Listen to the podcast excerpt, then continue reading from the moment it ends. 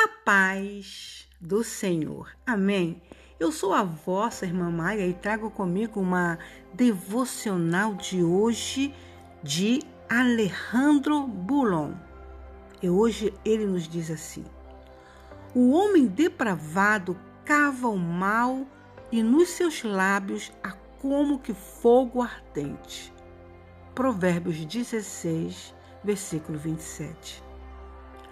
O Brasil todo ficou estarrecido com a notícia do assassinato de um casal de classe média alta. Foram mortos a pauladas enquanto dormiam. Se a notícia terminasse aqui, seria apenas mais uma notícia neste mundo de violência.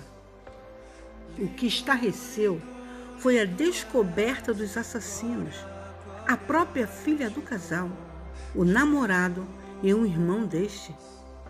Uma história de filme de terror. O texto de hoje descreve justamente esse tipo de pessoas. O homem depravado cava o mal, diz o verso. A palavra depravada literalmente descreve algo estragado, que perdeu seu valor e só serve para ser jogado no lixo expressa profunda degradação moral. Como chega um ser humano ao terreno da depravação? Começa com a tolice. O tolo segue o caminho do mal por curiosidade. É uma espécie de aventura que lhe produz fascínio. Quando uma pessoa insiste nesse tipo de caminho perigoso, cai no terreno do cinismo o cínico percebe o perigo da estrada em que transita, mas não lhe dá importância. Endurece seu coração e chama ao mal bem. Finalmente, mais cedo ou mais tarde, o cínico cai no abismo da depravação. A depravação não tem limite. É um abismo sem fundo.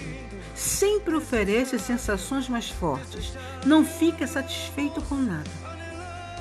Se você acha que já viu ou já ouviu as cenas mais depravadas, ainda está no meio do caminho. A mente depravada é capaz de imaginar coisas que dificilmente subiriam à mente dos mais hábeis roteiristas de Hollywood.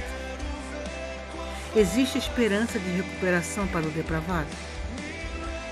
As boas novas do Evangelho dizem que sim, no momento em que o mais perverso dos seres humanos responde ao chamado do Espírito e aceita a graça transformadora de Cristo.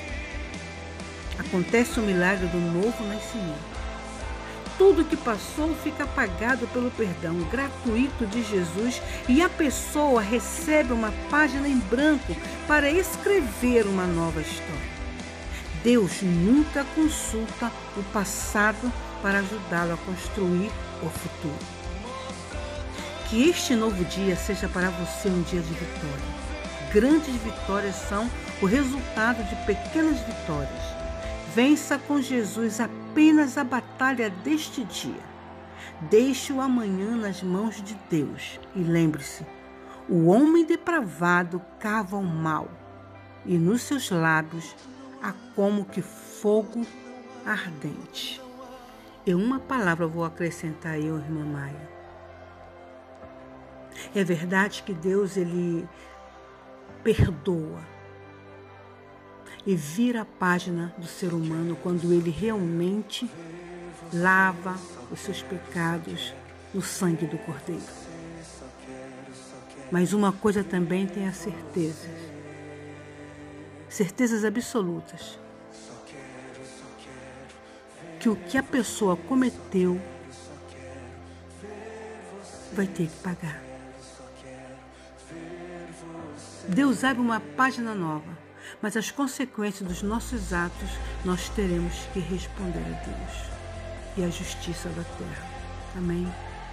Fiquemos todos na paz do Senhor Jesus.